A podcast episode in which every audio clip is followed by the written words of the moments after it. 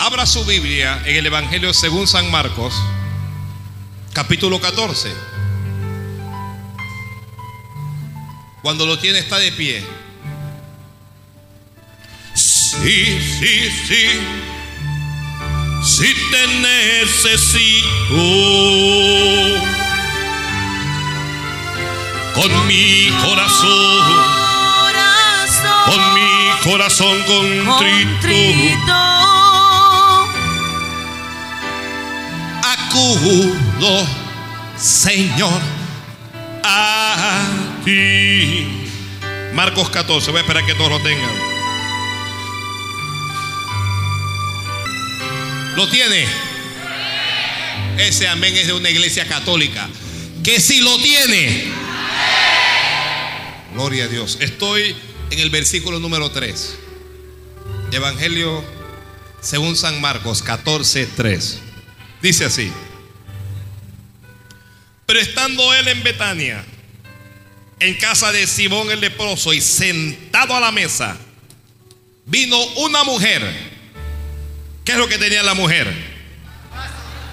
Con un vaso de alabastro de perfume. ¿Y? ¿Y qué?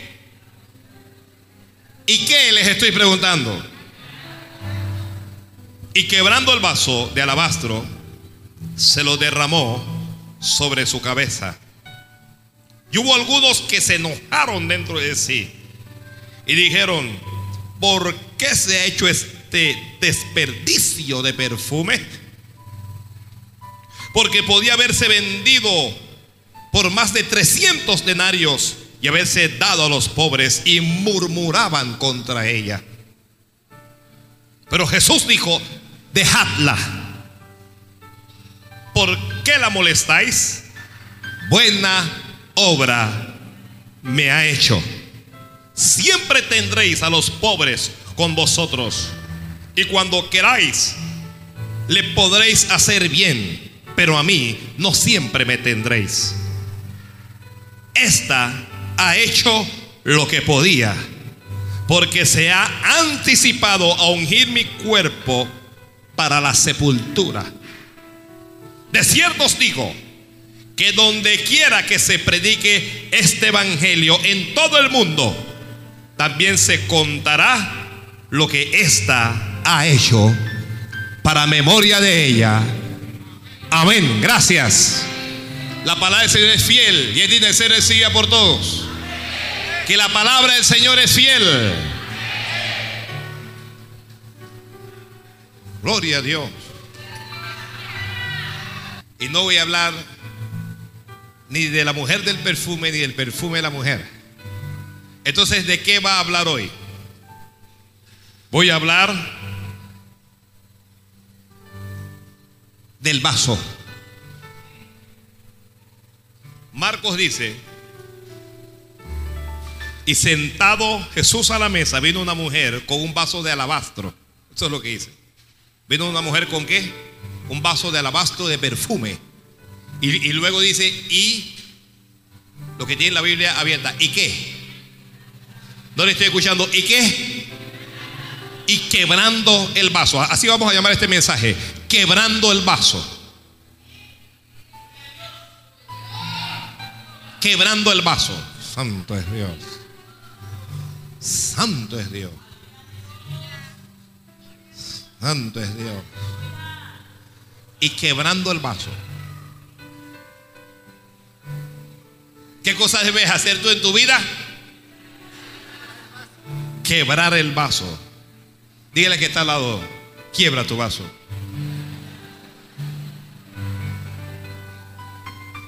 Y quebrando el vaso. ¿Cuántos quieren quebrar el vaso? Sí, cómo no, cómo no. ¿Cómo no? Alguien dijo, dije, el infierno está lleno de buenas intenciones. Mucha gente que quiere hacer lo bueno, pero hace lo malo. Porque no entiendo lo que hago. Porque no hago el bien que quiero, sino el mal que no quiero. Eso es lo que hago. ¿Quién dijo eso? Pablo Apóstol. Pablo decía que se encontraba con una ley, que el querer hacer el bien estaba en él, pero no el hacerlo. Entonces nosotros debemos procurar que el bien que queremos lo hagamos y que no se quede todo en el deseo. Ay, Dios mío. Alguien bendiga a Dios. Hermano, para que yo predique tiene que haber un mejor ambiente, si no, no. Usted se va, mire, usted se va al seguro y hasta allá, hasta a la, usted se va a la medicina privada y usted quiere ver un especialista y eso es un lío. Y le dicen a qué hora él le puede atender. Y cuando el hombre viene, si es un caballero y todo lo demás, qué bueno, pero hay veces que hay algunos que son unos groseros. ¿Y qué ocurre? Te estoy pagando y me está con grosería. ¿Qué es esto?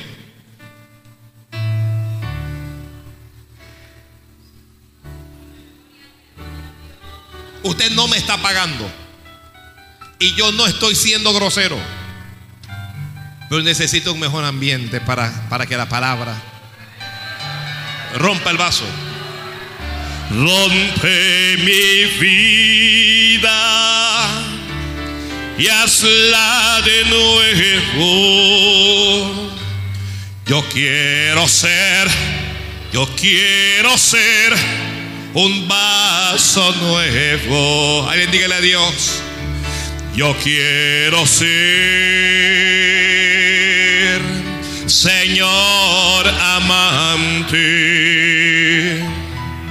como en las manos del alfarero.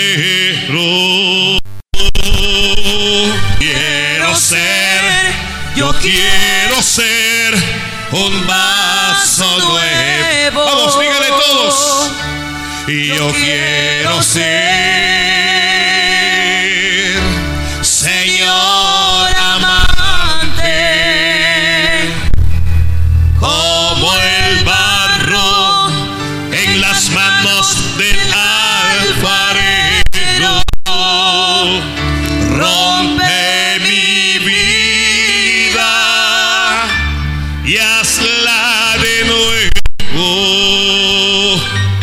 Yo quiero ser, yo quiero ser un vaso. Vamos vez, dígalo con fuerza. Y yo quiero ser,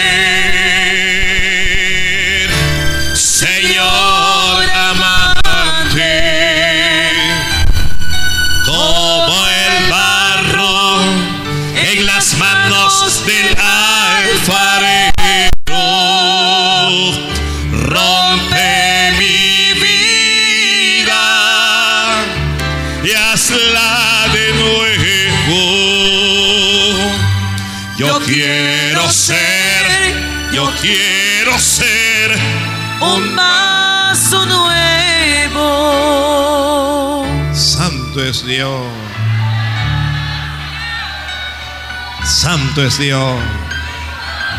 Alguien bendiga a Dios, por favor. como el barro en las manos del alfarero. Rompe mi vida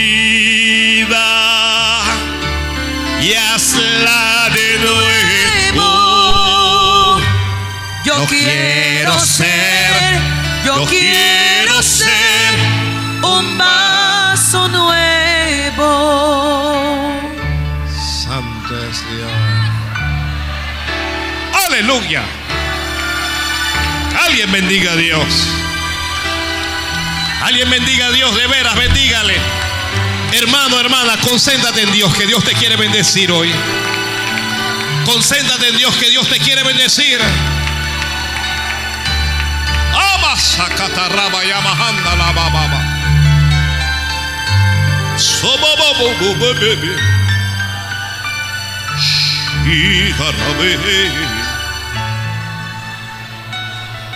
Alguien concéntrese en Dios y dígaselo como una oración. Y yo quiero ser Señor amante. Como el barro en las manos del alfarero. Rompe mi vida y hazla de nuevo. Yo, quiero ser, yo quiero ser un vaso nuevo. Este mensaje para los que se concentren en Él. Aleluya.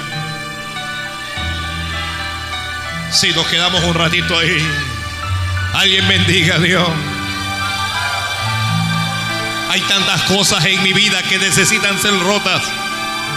Hay tantas cosas en mi vida que Dios tiene que quebrar. Oh, yo quiero ser, yo quiero ser un vaso nuevo. ¿Lo cantamos otra vez? Yo quiero ser. Vamos, dígalo fuerte, dí- dígaselo a Dios, dilo a Dios. Señor amante,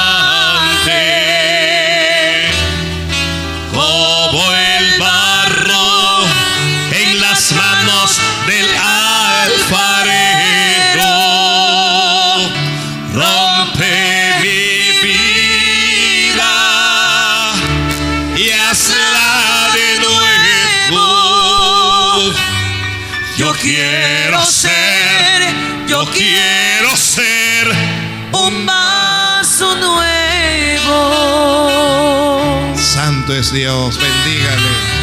Bendígale, bendígale, bendígale, bendígale. Dios está buscando adoradores que le adoren. Dios está buscando adoradores, aleluya.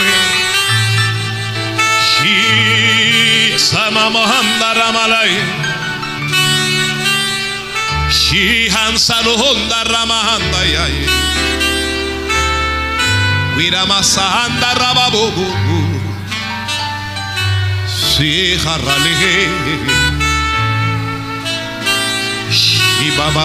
Yo creo que Dios está ministrando a alguien.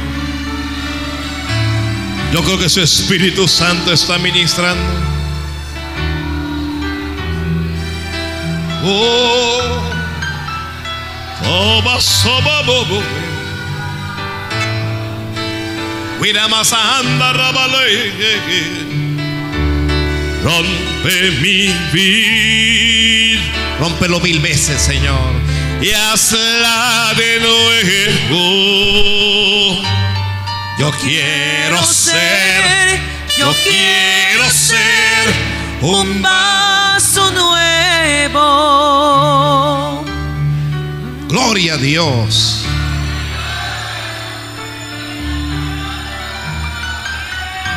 Gloria a Dios. Es que la palabra del Señor no es algo mecánico, esta es una vivencia, esta es una experiencia con Dios. Hay que preparar el corazón para recibir la verdad de Dios. Hay que adorarle, hay que alabarle. Hay que dejarlo que Él se mueva.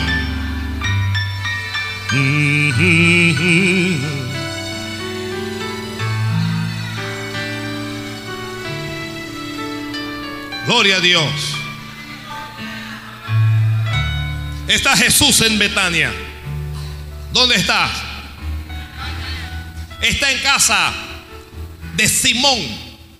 ¿De cuál Simón? ¿De cuál Simón? De Simón el leproso. En la Biblia, la lepra era un tipo de pecado. Al igual que el pecado, la lepra lo que hace es primero que pudre, luego cercena y finalmente mata. Me gusta que aunque este hombre había sido leproso, Jesús estaba en su casa. Jesús está sentado a la mesa. ¿Ok? Es obvio que no es el único el que está sentado a la mesa. Porque lo que pasa es que cuando hay invitados en la casa, hay quienes se sientan a la mesa y hay quienes sirven. Aló. ¿De qué grupo es usted? De los que se sientan a la mesa. ¿O usted pertenece al grupo que sirve a los que están sentados a la mesa? Dígame a ver. Les diré que si queremos ser honestos, a la mayoría nos gusta sentarnos a la mesa y que nos sirvan. ¿Ya? Si yo voy a su casa, créame que yo no voy a levantar a servir nada. Me voy a sentar ahí para que me sirvan. Es, es así, flaco. Pero mejor es servir a que te sirvan. Dios mío, ayúdame. Mejor es servir a que te sirvan.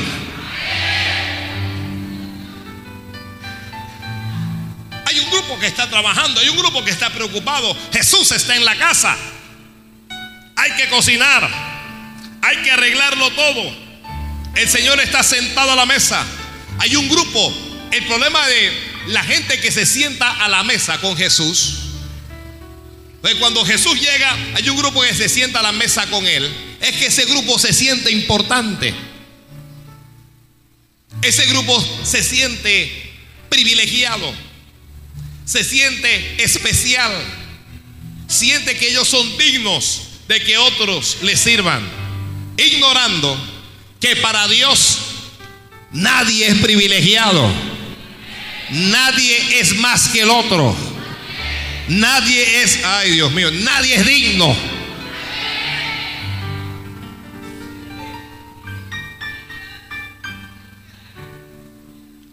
Hacen un, un, un, un sancocho y vamos. ¿A quién le quieren dar primero? Al pastor. Es el pastor, traen al pastor. Cuando entremos al cielo, cuando vayamos al cielo, ¿a quién va a llamar Dios primero? No es al pastor. Dios va llamando fulano de tal, fulano, el pastor está por allá atrás, fulano de tal, fulano, el pastor por allá atrás, fulano, sultano, el pastor se está preguntando, ¿será que me van a llamar?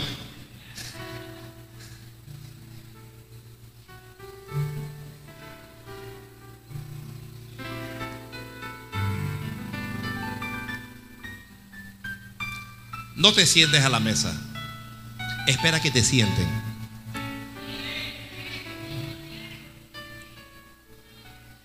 No busques notoriedad. No busques distinción.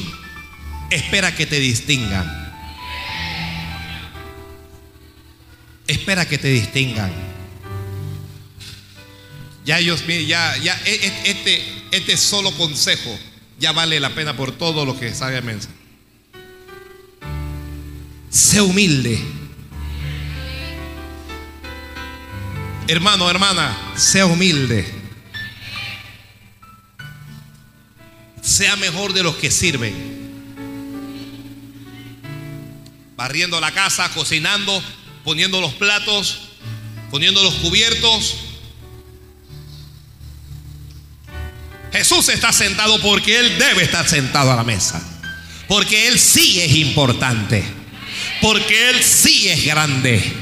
Porque Él sí es digno. Está sentado a la mesa porque Él es el rey. Alguien diga amén con fuerza. Estoy hablando de tu rey. Él es el rey. Todo Dios.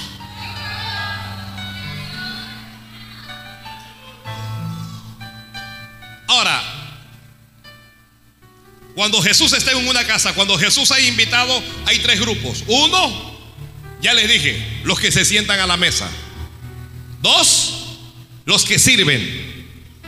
Hay un tercer grupo. Hay un tercer tipo de persona. ¿Cuál es? Estos son los que ni se sientan, ni están sirviendo.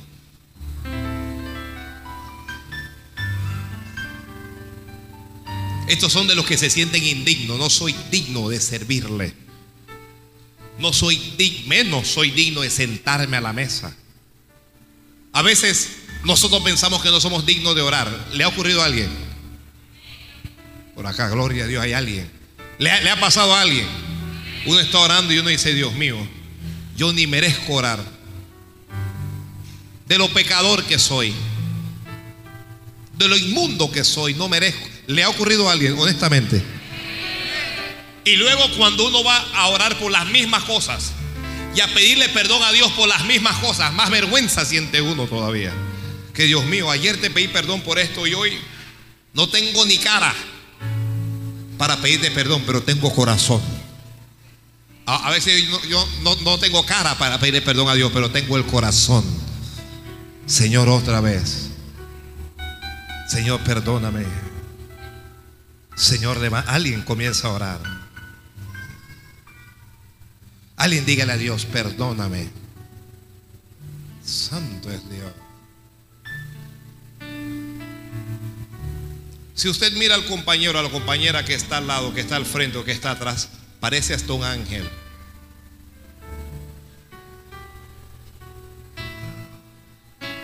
Pero hay cosas en nosotros que solo Dios sabe. Hay pensamientos, hay acciones, hay cosas que a Dios no les gusta. Y nos levantamos y gloria a Dios y hablamos, pero tenemos un, un conflicto interior con Dios. Señor, Señor. Porque te puede engañar a ti, pero a Él no le puedo engañar. Usted me puede engañar a mí, pero a Dios no le puedes engañar. Santo es Dios. y líbrame de tentación fútil.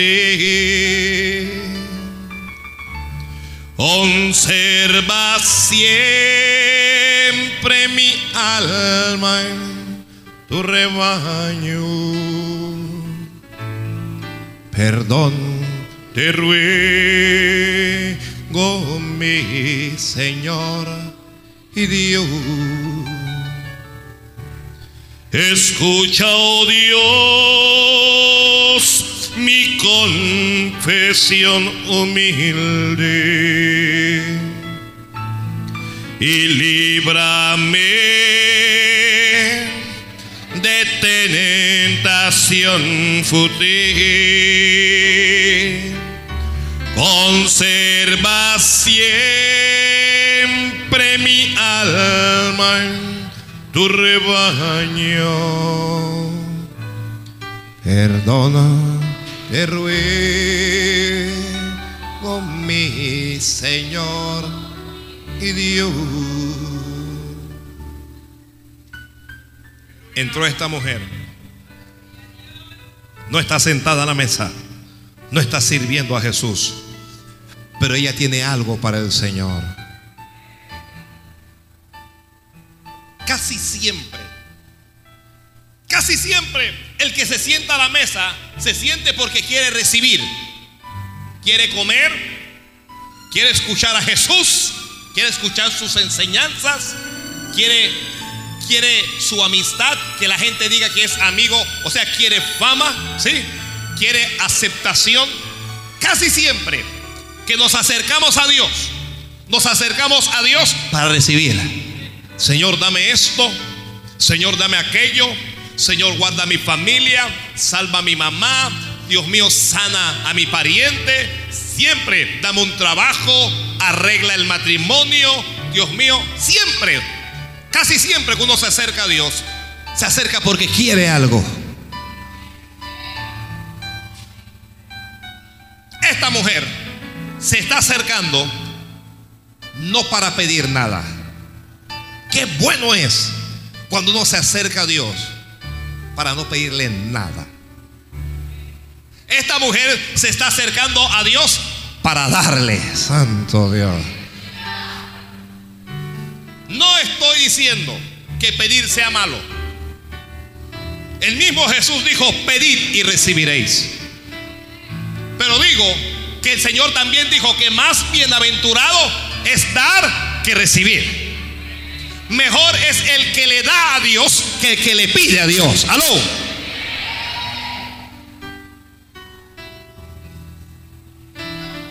Ahora, ella le iba a dar porque ella tenía algo para dar. Yo no sé si alguien trajo algo para el Señor hoy. Yo no sé si alguien trajo algo para el Señor hoy. Santo Dios. Tenía lo más costoso, lo más preciado que ella tenía era un vaso de alabastro con perfume. Y ella se acercó a Jesús con ese vaso porque ella decidió que lo más valioso que ella tenía en ese momento era para el Señor. Ay, Dios mío.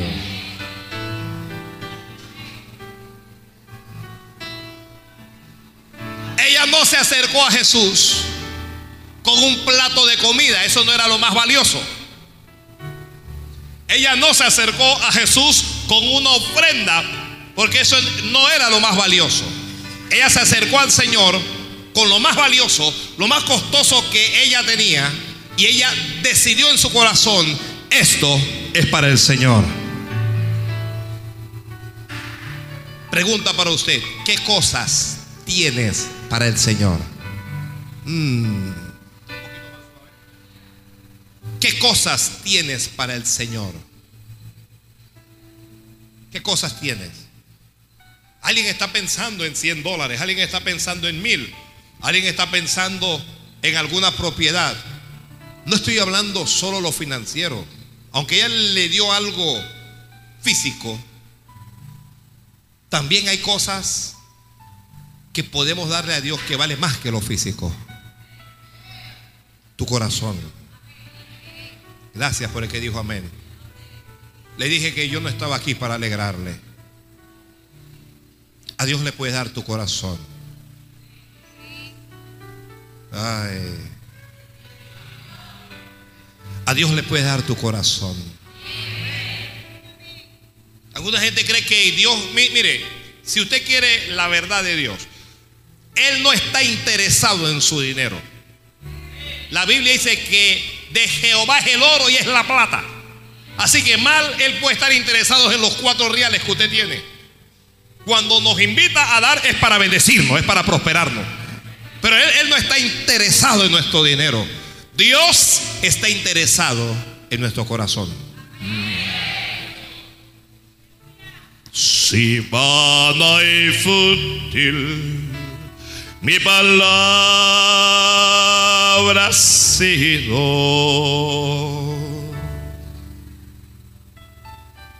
Si al que pecó en su dolor dejé, no me condenes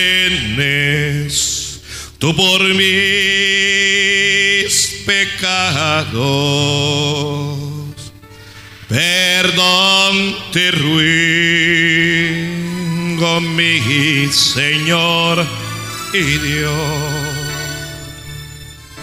Escucha, oh Dios, mi confesión humilde y líbrame tentación fútil. Conserva siempre mi alma. tu rebaño. Perdón te ruego, mi Señor y Dios. Hay algo que tú le puedes dar a Dios. Siempre hay algo que yo le puedo dar a Dios. Algo que no me sobra. Algo de mucho valor. Algo que es especial para mí. Algo guardado. Algo protegido. Ella se acercó no para recibir, no para pedir, sino para dar. Acércate a Dios, no solo para pedir, hermano, acércate a Dios para dar. Aleluya. Oh Dios mío. Acérquese a Dios para dar. Eh, dame, Señor, dame mi familia, mi hijo, mi hija, mi papá, mi mamá, mi marido, mi mujer. Señor, dame, da- dame, dame. Acércate para dar. Ella se acercó. Jesús no le pidió eso. No esperes que Dios te esté pidiendo y que no, no hay que esperar que Dios nos pida para darle. Mire, quien ama a Dios. Es que el que ama siente la necesidad de dar. El que ama siente la necesidad de dar. El que ama da. El que ama va a dar. Usted tiene un novio es un mezquino y, y no da nada. Suéltalo.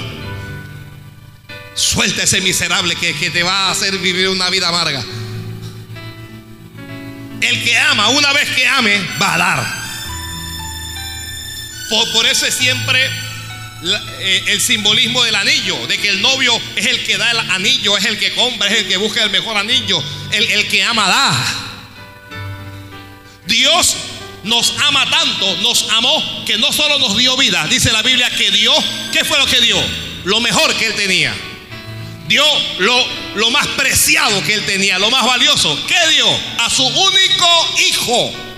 Lo dio. ¿Por qué lo dio? Porque nos amó. Porque nos amó. El que ama va a dar. El que ama va a dar. Si no te da, es un pilinqui, es un truñuño, es un mezquino, es un miserable, es un gato, déjalo tirado ahí. Santo Dios. Va a conquistar a alguna muchacha, hay que dar, invertir. Y cuando le des, no se lo tires en la cara. Conserva siempre mi alma. Ahora, si ya te casaste y no te das, te la aguanta. ¿Quién te mandó?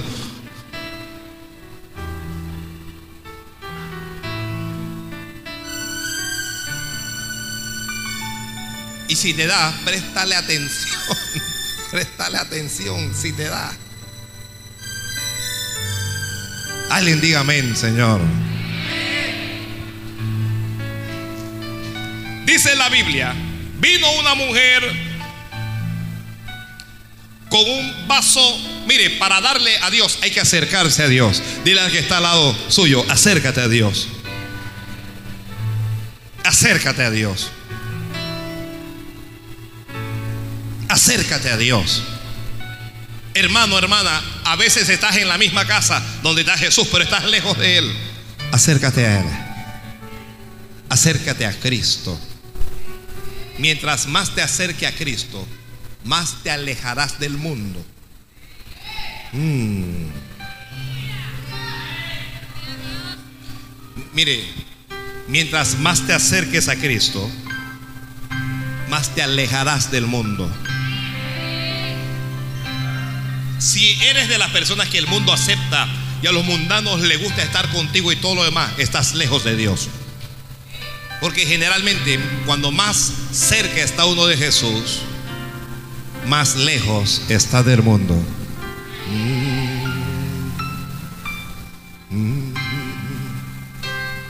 Acércate a Él. Pastor, pero estoy tratando. Yo siempre digo, la gente que trata no hace. Estoy tratando de llegar temprano. No hay que tratar de llegar temprano, hay que llegar temprano. Estoy tratando de hacer un discípulo. No hay que tratar, hay que hacer. Jesucristo dijo, haced discípulos. Él no dijo, traten. Estoy tratando de hacer esto. Estoy tratando de cambiar. No trates, cambia. Aló. Estoy tratando, porque eso es lo mucha gente viene en, en las en, las consejerías, pastor, yo estoy tratando de hacer esto. Todo el que le dice que está tratando es que no lo está haciendo. Estoy tratando, estoy tratando. No trates nada, hazlo. Estoy tratando de orar, no trates. El, el Señor dijo orar. Él no dijo traten de orar, por favor. Aló. La mujer trató de acercarse. No, ella se acercó. Acércate a Cristo. Acércate a Cristo. Acércate más a Dios. acérquese a Dios. Se acerca a Dios cuando usted se arrepiente de sus pecados y le pide perdón. Se acerca a Dios cuando usted comienza a orar. Se acerca a Dios cuando usted adora. Se acerca a Dios cuando usted se aleja del mundo. Se acerca al Señor cuando usted lee su palabra o cuando la escucha. Se acerca a Dios cuando vive en santidad. Se acerca a Dios cuando le abres tu corazón.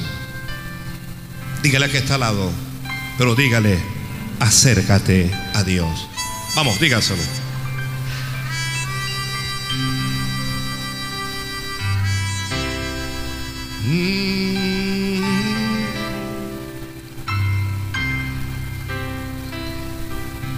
Vino una mujer con un vaso de alabastro de perfume de nardo puro, Dice el escritor, dice, de mucho precio, de mucho precio.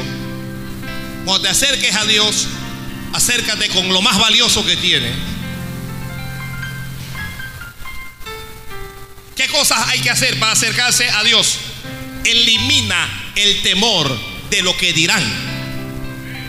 Ay, ¿qué va a decir la gente? Porque, porque si yo voy para la iglesia, la gente va a decir que yo soy fanático, que yo soy fanática. Porque la gente va a decir esto. Porque si yo hablo en lenguas, ¿qué va a decir la gente? Porque si yo danzo para Dios, ¿qué va a decir la gente? Y la gente, ¿qué van a decir los que están sentados a la mesa? Que la gente se va a reír, que la gente me va a criticar. Que la gente haga lo que le dé la gana. Acérquese usted a Dios. De todas maneras van a hablar de ti, de todas maneras te van a criticar. Ya, usted vive tratando de complacer a la gente y la gente te crucifica de todas maneras. Es que la gente va a decir que yo voy a la iglesia por esto, es que la gente va a decir que la gente diga lo que sea. Supera eso. Supera el que dirán. Supera lo que pensarán. Supera lo que vas a hacer. Cuando tú vas a hacer algo para Dios, yo he escuchado esto, ay pastor, pero es que me da pena. ¿Cómo le va a dar vergüenza hacer algo para Dios? No. Hermano, que la gente diga y que haga lo que quiera. Si Dios me va a tocar y me voy a caer, que Señor, si es Dios, si es Dios, que me caiga. Si me toca llorar y es Dios el que me está tocando, ¿por qué voy a aguantar las lágrimas? Lloro.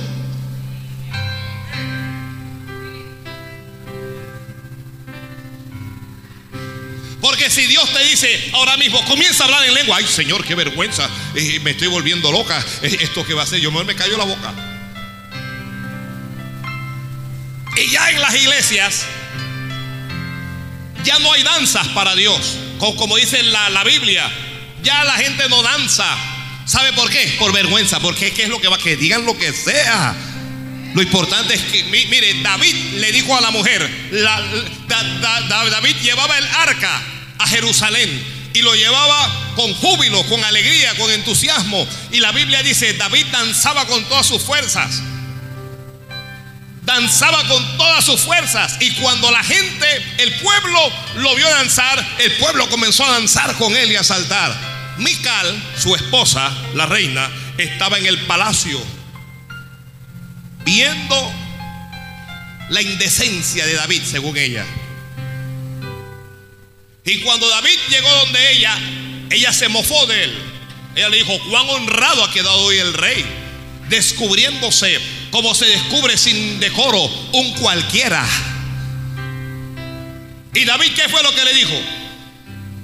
Fue delante de Dios. Hermano, cuando usted va a hacer algo, hágalo delante de Dios. Te van a decir fanático, te van a decir inmaduro, te van a decir un montón de cosas, pero usted hágalo delante de Dios. Que estoy diciendo que lo que hagas, hazlo delante de Dios.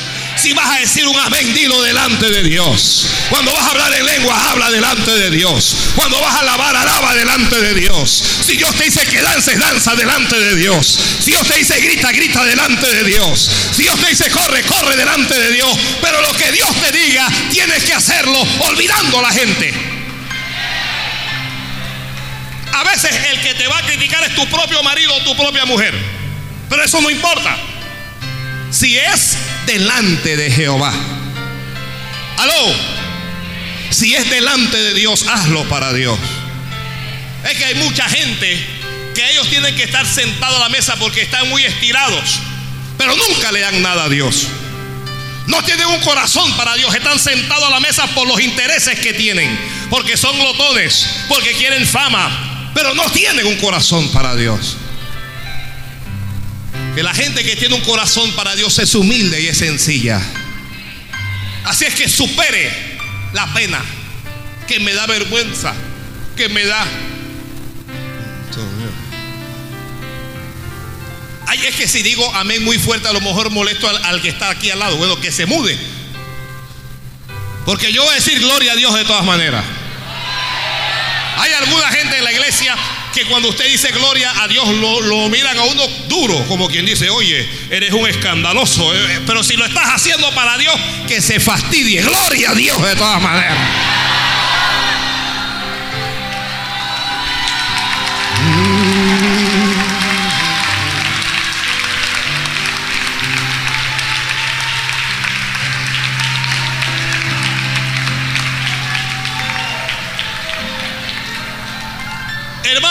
A veces hay, que romper con las normas y hay que romper con paradigmas y hay que romper con cosas que están establecidas. Lo que pasa es que eso no es eso no es educado. Lo que pasa es que eso va contra la ética. Lo que pasa es que eso va con olvídese de eso. Cuando, de Dios se trata, yo no tengo que ser ningún educado nada. Yo voy a alabar al Señor con todas mis fuerzas y le voy a bendecir. Y si Dios me dice que salte, salto. Y si Dios me dice que alabe, alabo. Y si Dios me dice que corra, corro. Y, y lo que Dios me diga, eso mismo es lo que voy a decir. Y al que no le guste que vea cómo hace. Alguien alabe a Dios.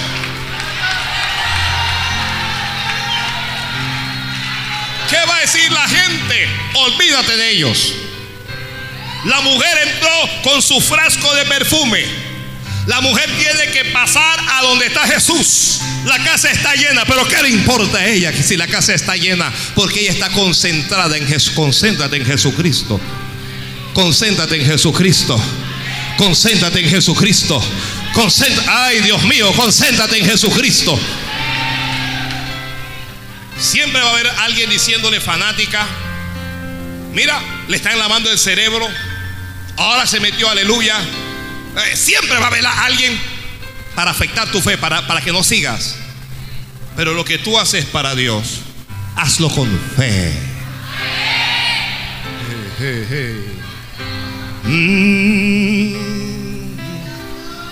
Ya en las iglesias no hay panderetas porque a la gente le da vergüenza tomar sus panderetas y y darle swing para el Señor.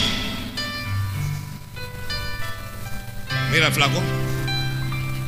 Mm. Vaya a las iglesias y usted va a ver que las panderetas desaparecieron. Lo que pasa es que vivimos en otro tiempo. El Dios es el mismo. Dios es el mismo. Lo que pasa es que tengo que cargar toda esa pandereta y la gente me va a ver con la pandereta. Ya, mire, generalmente yo, yo, yo, mi, mi Biblia yo la tengo aquí. Pero siempre llevo esta para que nadie dude de que lo que yo tengo es la Biblia. Yo no quiero que nadie se esté imaginando nada, ¿sabe? ¿Ok? Porque no me avergüenzo de este evangelio, porque el evangelio es poder de Dios. No puedo avergonzarme de este libro, porque gracias a él yo soy salvo. Soy salvo gracias a la palabra del Señor, ¿sabe? Y usted tampoco se puede avergonzar. Ok, tenga su Biblia en su Blackberry y todo lo demás, pero de vez en cuando tómala en la mano para que la gente sepa y entienda que tú eres de Dios y que tú crees en Dios.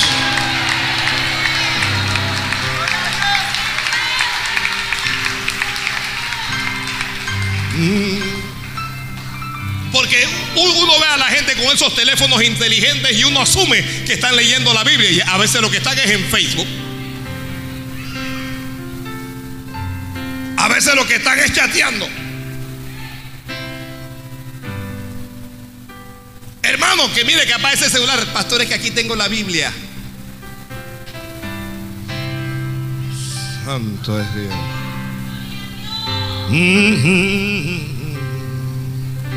Alguien diga gloria. Yo no sé, hombre. Santo es Dios.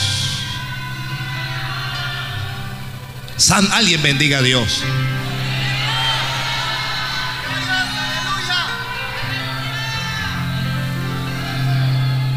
La mujer, Jesús estaba allí, la casa no era de ella, pero ella entró en esa casa. Porque a donde Jesús esté, allí debo estar yo también. Ella entró en esa casa. No sé si la invitaron a comer o no, pero ella no fue a esa casa a comer. Ella no fue a esa casa a saludar a nadie. Ella no fue a esa casa a mirar quién estaba haciendo qué cosa. Ella no fue a esa casa a criticar. Ella entró en esa casa para ver a Jesús. Porque ella lo que quería era, mire, cuando usted entra en esta casa, no entres a ver cómo está vestido el hermano, cómo está vestida la hermana, cómo, está vestido el pastor. Eso no es importante. Cuando entres en esta casa, entra para tener un encuentro con Dios. Entra para mirar a Jesús, al Rey de Reyes y al Señor de Señores.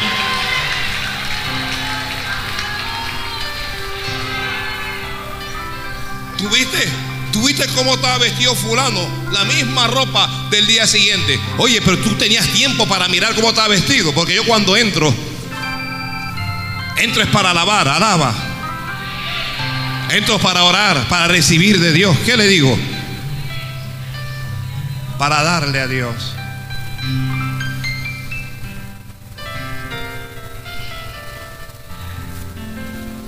El perfume de nardo era de mucho valor. Eso es lo que dice. De mucho valor. Santo es Dios. Era de mucho valor. ¿Qué hizo ella? ¿Qué, qué hizo ella? Entró con el con el vaso de alabastro. Entró con el perfume. ¿Qué hizo? ¿Qué hizo después? ¿Y qué? ¿Qué es lo que dice la Biblia? Y quebrando, ¿qué fue lo que quebró? Quebrando, quebrando el vaso de alabastro. Mire, dígame el, el precio de un perfume que usted considere exquisito y caro para ver. Chanel, pero Chanel es, una marca, ¿no? Chanel, ¿qué más? Y que agua de murra de florismo y alma.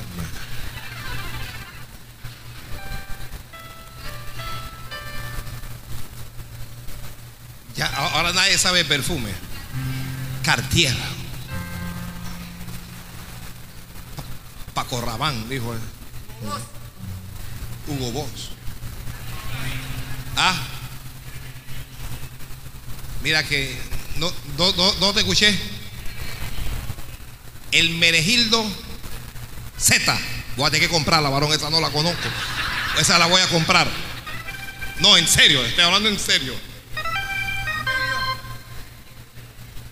Voy a comprarlo.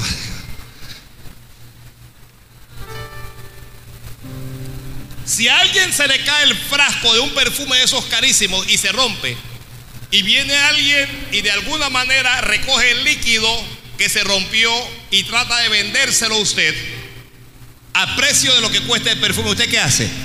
Estás loco. Yo te puedo comprar eso. Oye, pero es que este perfume es este, este perfume es finísimo. ¿Dónde está el frasco para ver? ¿Dónde está la marca? No, yo no quiero eso. Es más, si a usted le cambiaran el envase de algunos perfumes que usted usa, usted mismo, como que porque para usted el envase, mire, el perfume vale mientras esté en el envase.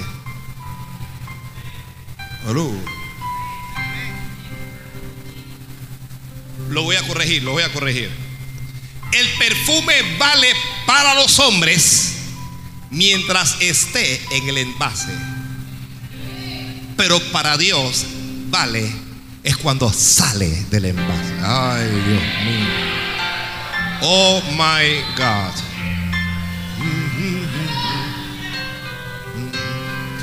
Si tú tienes tu perfume todo encerrado en el envase, en el vaso de alabastro, en el frasco, eso será valioso para ti. Para Dios eso no tiene ningún valor. Para Dios eso comienza a valer cuando? Cuando el envase se rompe. Y santo. ¿De qué está hablando, pastor? No le estoy entendiendo. Le estoy hablando primero de quebrantamiento. Dice, dice Marcos, y quebrando para sacar lo mejor de ti, algo se tiene que quebrar. Uh. Oh, santo Dios. Hay algo. Escuche esta parte. No es Dios el que lo va a quebrar. Eres tú el que debes quebrarlo. Eres tú el que debes quebrarlo. Santo. Hay algo que tienes que, es que tienes que, si eso no se rompe, no va a haber agrado de Dios en ti. Si eso no se rompe, no que lo que pasa es que yo soy así, que lo que pasa es que yo me crié de tal manera, es que yo eh, me levanté en la calle, es que a mí me hicieron esto, olvídese de eso. Si no se rompe eso, no va a haber agrado de Dios en ti. Oh. Ay, Dios mío. Ay, Dios mío. Alguien levante la mano si sabe qué es lo que tiene que romper. Si sabes, si sabes, solo si sabes qué cosas tienes que romper. Solo si lo sabes. Santo Dios. El corazón perfecto delante de Dios es el corazón quebrantado. Es el corazón quebrantado. El perfume perfecto delante de Dios es el perfume que se ofrece a Dios luego de haber quebrado el envase, luego de haber quebrado el vaso. Voy a quedarme aquí, voy a quedarme aquí. Wow. Gloria a Dios. ¿Qué le parece este mensaje? Una maravilla, una maravilla. Una maravilla, pastor. Siga. Pues présteme atención.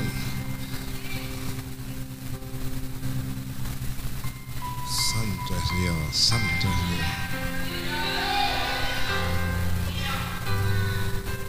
Mm. Mm, mm,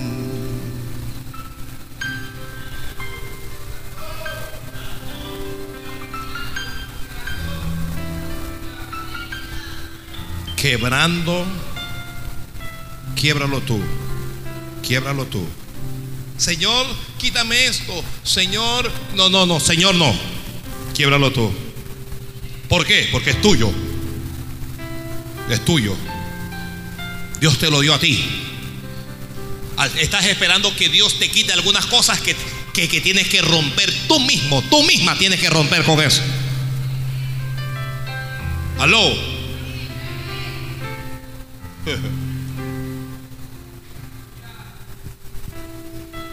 El quebrantamiento habla primero de qué cosa. ¿De qué cosa habla el, el vaso roto? Habla primero de qué? Quebrantamiento. Alguien diga quebrantamiento.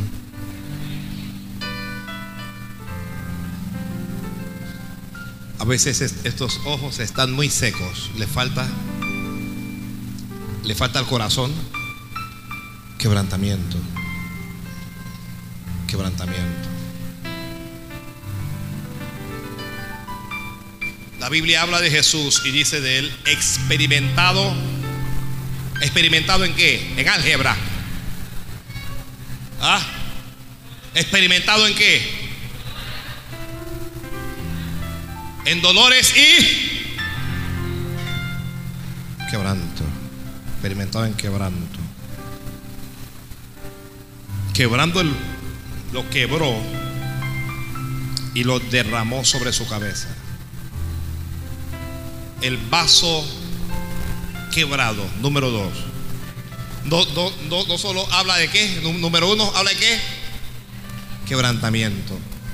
Número dos, también habla de entrega. De entrega.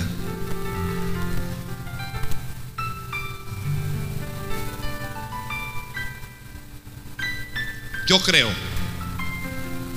que nosotros, y cuando digo nosotros me refiero a los pastores, hemos pecado delante de Dios. Nos hemos concentrado en la parte material y hemos dejado lo más importante, que es la parte espiritual. Y, la gente ha prosperado financieramente, pero espiritualmente ha menguado. Porque la gente no entrega nada. No entrega nada a Dios. La gente hace cheques, la gente da ofrendas, pero no entrega nada. No entrega nada a Dios. Y necesitamos necesitamos ser quebrantados por Dios. Pero necesitamos entregar a Dios cosas. Ella quebró el vaso ¿Y qué hizo? Todo sobre la cabeza de él lo entregó a él. ¿Qué cosas? Pregunta número dos. ¿Qué cosas debes entregar tú a Dios? ¿Qué cosas debes entregar a Dios? Aleluya, aleluya, aleluya.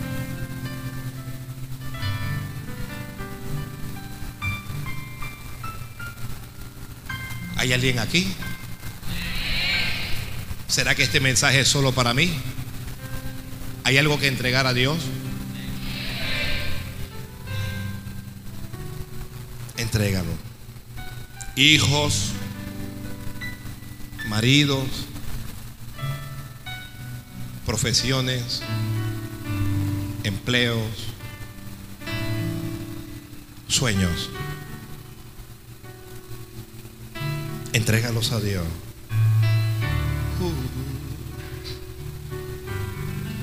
Quiebra y entrega. Entrégalo. Entrégale tiempo, diversión, juventud. Entrégalo a Dios. Aleluya. Aleluya, aleluya. Te va a doler porque el vaso se quebró. Va a haber quebrantamiento. Pero entrega.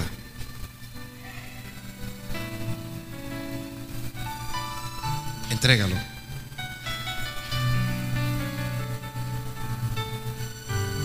Número tres.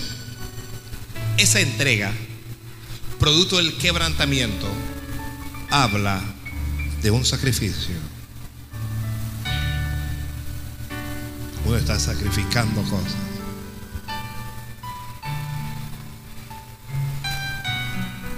En tu mente hay cosas que no has quebrantado y que no has entregado. Y por tanto, y por tanto, perdón, el sacrificio es cero entrega. Entrégalo.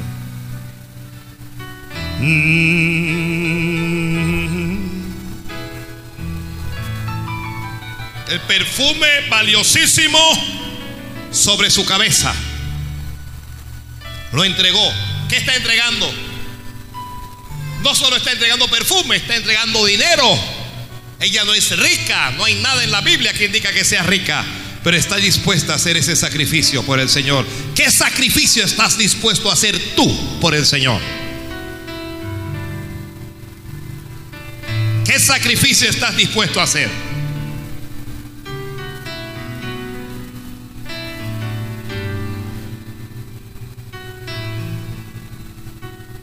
¿Qué sacrificio estás dispuesto a hacer? ¿Qué estás dispuesto a entregar? ¿Hasta dónde estás dispuesto a ser quebrantado, a ser quebrantada? Se necesita para hacer esto valor. Se necesita determinación. No puedo estar un día que pienso una cosa y al día siguiente que pienso otra. Necesito identificar cuando ya no tengo una relación con Jesús, cuando me he alejado de Él, cuando me estoy enfriando, qué es lo que ocurre con mi vida.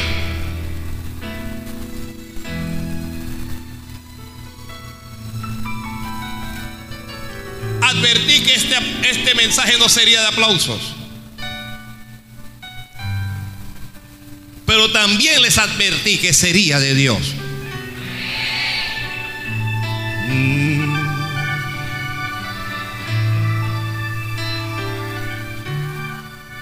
Nadie puede impedir que ella quiebre ese frasco. Y nadie puede impedir que lo derrame sobre su cabeza. Nadie lo puede impedir. Como nadie puede impedir tu relación con Dios. Como nadie puede impedir que tú le entregues a Dios cosas. Como nadie te puede impedir nada. No permitas que nadie te estorbe, hermano, hermana. No permitas que nadie ni nada te estorbe.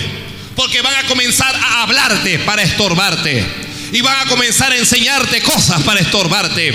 Que lo que tus ojos ven y que lo que tus oídos escuchen no estorbe tu fe. Que no impida que tú le des tu frasco a Dios. Que no impida que le des lo más valioso. Que no impidas que vayas y te acerques a Él. Que no permitas que la actitud de otra gente o que de la falta de fe de otra gente te afecte a ti. Cuando tomes una decisión, camina con Dios. Porque es Dios el que va a tratar contigo y no es la gente.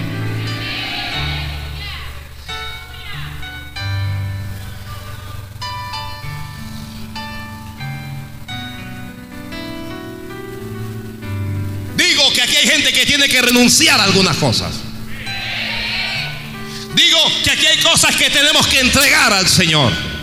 Y ya sabemos que Dios nos lo ha pedido hace tiempo. Ya Dios lo pidió hace tiempo. Y nos hemos hecho los locos. Y nos hemos hecho los tarados. Pero sabemos qué es lo que Dios quiere. Digo que nosotros nos aferramos a cosas y a personas de esta tierra. Y tenemos que entender que en la casa el importante no es el dueño de la casa, no es Simón el fariseo. Que los importantes no son los apóstoles que están acompañados del Señor. Los importantes no son los que sirven. Los importantes no son los que están sentados a la mesa. Que el importante es Dios. Mire, en, la, en las iglesias, incluyendo a esta, hay cosas que se están haciendo para, para ser visto por el ojo del hombre. Para que sea el hombre, para que sea el apóstol, para que sea el pastor, para que sea fulano de tal, el que le ponga la mano encima y que le diga qué bien que lo estás haciendo.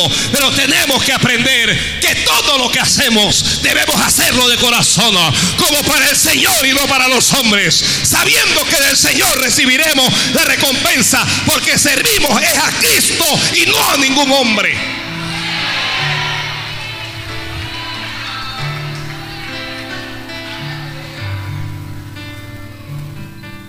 Hermanos, vamos a orar. Si el pastor está, hay 80 mil. Si el pastor no está, hay dos personas. Esos 80 mil, ¿por qué van? Para que el pastor los vea.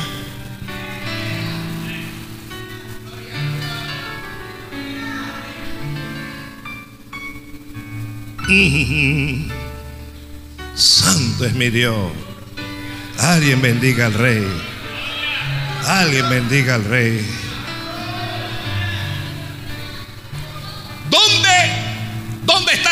El marido de esa mujer? Alguien dirá, pastor, un momento, esta mujer no tenía marido porque se dice que era, que era María, la hermana de Lázaro.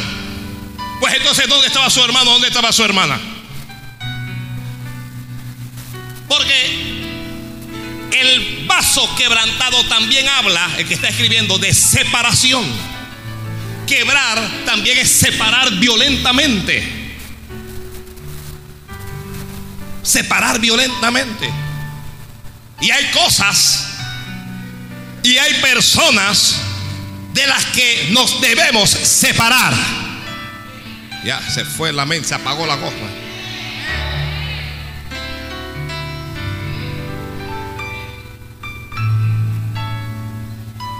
Una amistad es hermosa. Una amistad es valiosa. Una amistad es importante. Una amistad no es indispensable. Si la amistad me lleva a Dios, la amistad es de Dios.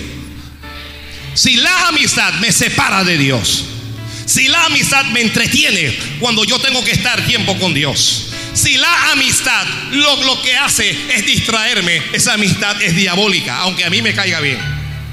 Aunque a mí me guste, es una amistad que el diablo me mandó para estorbarme. ¡Aló!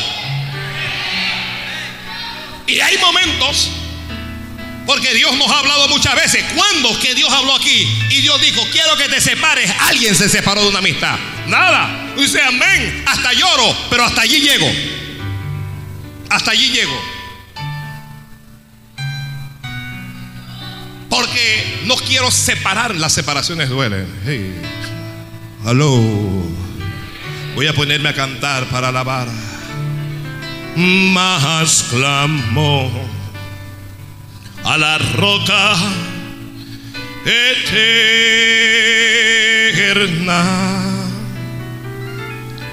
Es con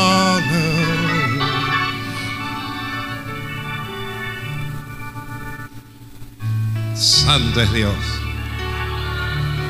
El vaso que se quiebra, ¿habla de qué cosa también? ¿De qué habla? Lo acabo de decir. Separación. Separación. Eso. Se rompió. No abrió el vaso. No lo abrió. No lo destapó. No lo descorchó. ¿Qué fue lo que hizo? ¿Qué hizo? Lo quebró. No lo va a poder arreglar más. Porque el vaso quebrantado también habla de pérdida. Ah. Uh. Mm. Pérdida. Nadie en esa casa está haciendo algo tan espiritual como esa mujer. Nadie en esa casa está agradando a Dios más que esa mujer. Nadie está, está entregando nada, solo esa mujer.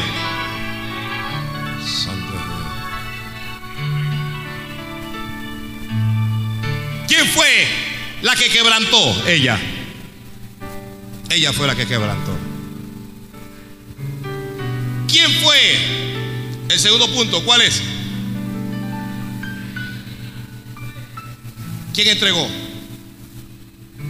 Ella. El tercer punto. No le estoy escuchando. ¿Quién sacrificó? La mujer. El cuarto punto. ¿Quién se paró? Ella. El quinto punto. ¿Quién perdió?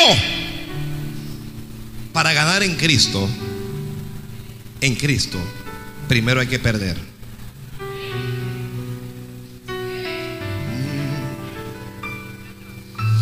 Santo es mi Dios.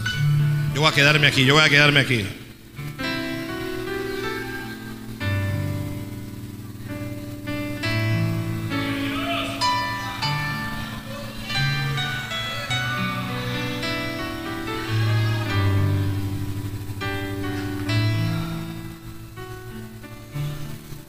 Aleluya. Ayer la paz en Cristo esconde de fiel. Es mi amigo eterno. Es mi amigo eterno, divino Emmanuel. No más a ti estás ando eso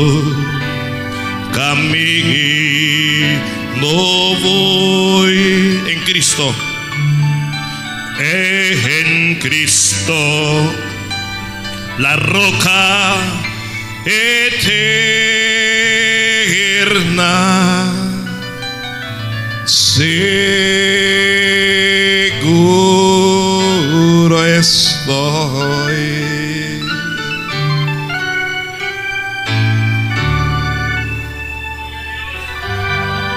Sepárate, sepárate, sepárate. La amistad con el mundo es enemistad contra Dios.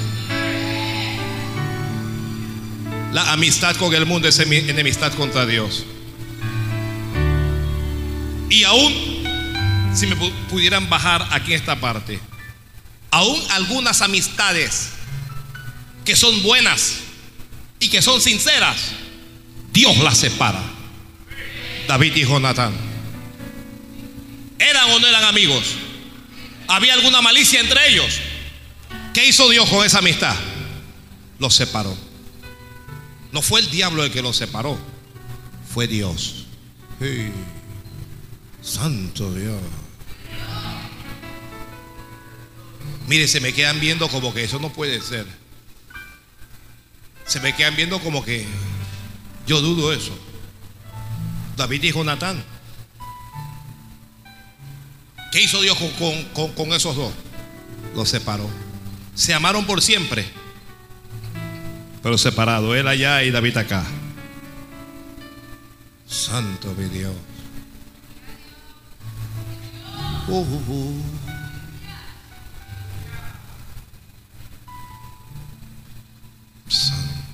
Alguien me mira y me dice, no puede ser lo que yo... Sí, sí puede ser. Sí puede ser.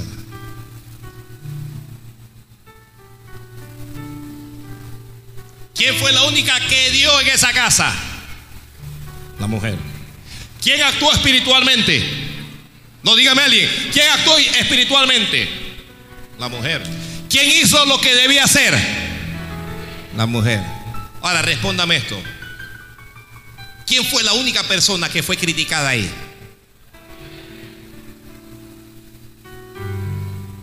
Los otros no hicieron, no entregaron, no sacrificaron, nada. Pero criticaron porque hay gente buena para criticar.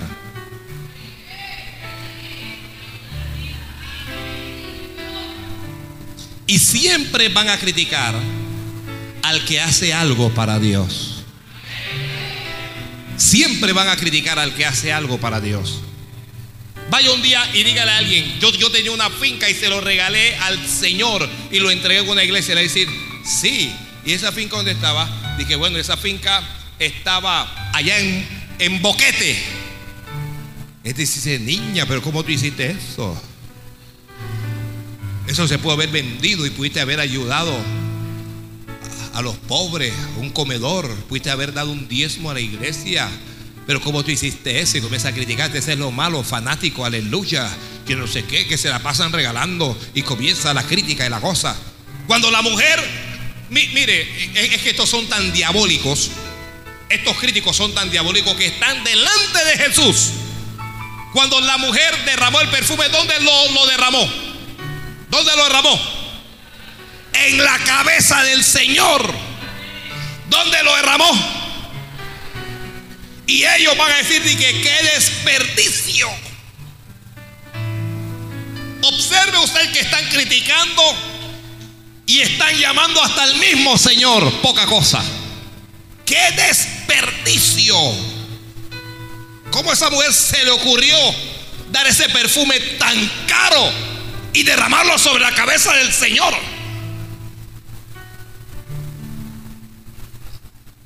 Mejor es que te critiquen por hacer a que seas señalado por no hacer. Mejor es que te critiquen en tu casa, que te critique tu familia, que te digan abandonaste la, la religión de la familia, que te digan desde el momento en que estás en esa iglesia, ya tú no tienes tiempo para nosotros. Porque ellos quieren el tiempo del Señor para ellos. Porque ellos no, no te visitan un día en la semana. Ah, porque ese día están trabajando. Pero el día que es el del Señor, para tú estar en el templo, ese es el día que te quieren visitar y quieren impedir que te congregues y que quieren impedir que sirvas a Dios. Cuando comiencen a hablarte y a decirte toda clase de tonterías, ignóralos. Porque tú tienes que saber algo. Dios es antes que mi madre y antes que mi padre y antes que mis hermanos y antes que mi marido y antes que mi mujer. Y Dios es primero. Alguien diga amén, Señor. No, si se lo va a dar, déselo bien fuerte.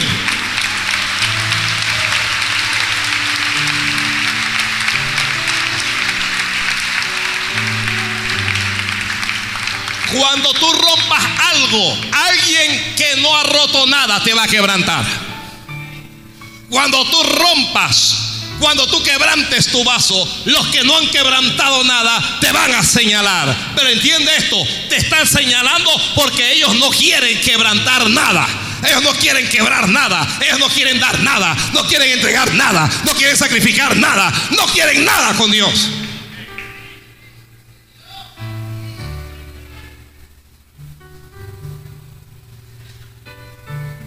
Se supone que los que están sentados a la mesa con Jesucristo son gente importante. Se cree que son hasta líderes religiosos. Y van a proferir palabras diciendo, qué desperdicio. Santo Dios. Qué desperdicio. Dice la, la Biblia que se enojaron. ¿Alguien entiende eso? se molestaron. Yo les pregunto, ¿por qué se enojaron? ¿De quién era el perfume? ¿De quién era el perfume? Si yo tengo un carro, si tengo una casa, si tengo un avión y es mío, ¿por qué alguien se va a enojar por lo que yo haga con lo mío? Se enojaron. Eso es lo que dice Marcos aquí. Dice, y algunos se enojaron dentro de sí y dijeron, ¿para qué se ha hecho este desperdicio de perfume? Luego dice, porque podía haberse vendido por más de 300 denarios, que era aproximadamente el salario de un año de la época. Y se pudo haber dado de comer a los pobres.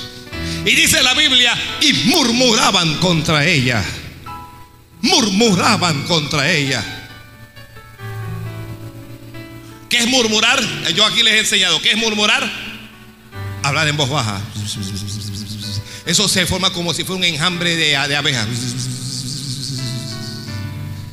Murmuraban contra ella. Fanática. Arrastrada. Comienzan a murmurar contra ella. Ridícula comienzan a murmurar. Será muy espiritual. Ella siempre quiere ser la más espiritual. Nosotros aquí comiendo y ella dando perfume.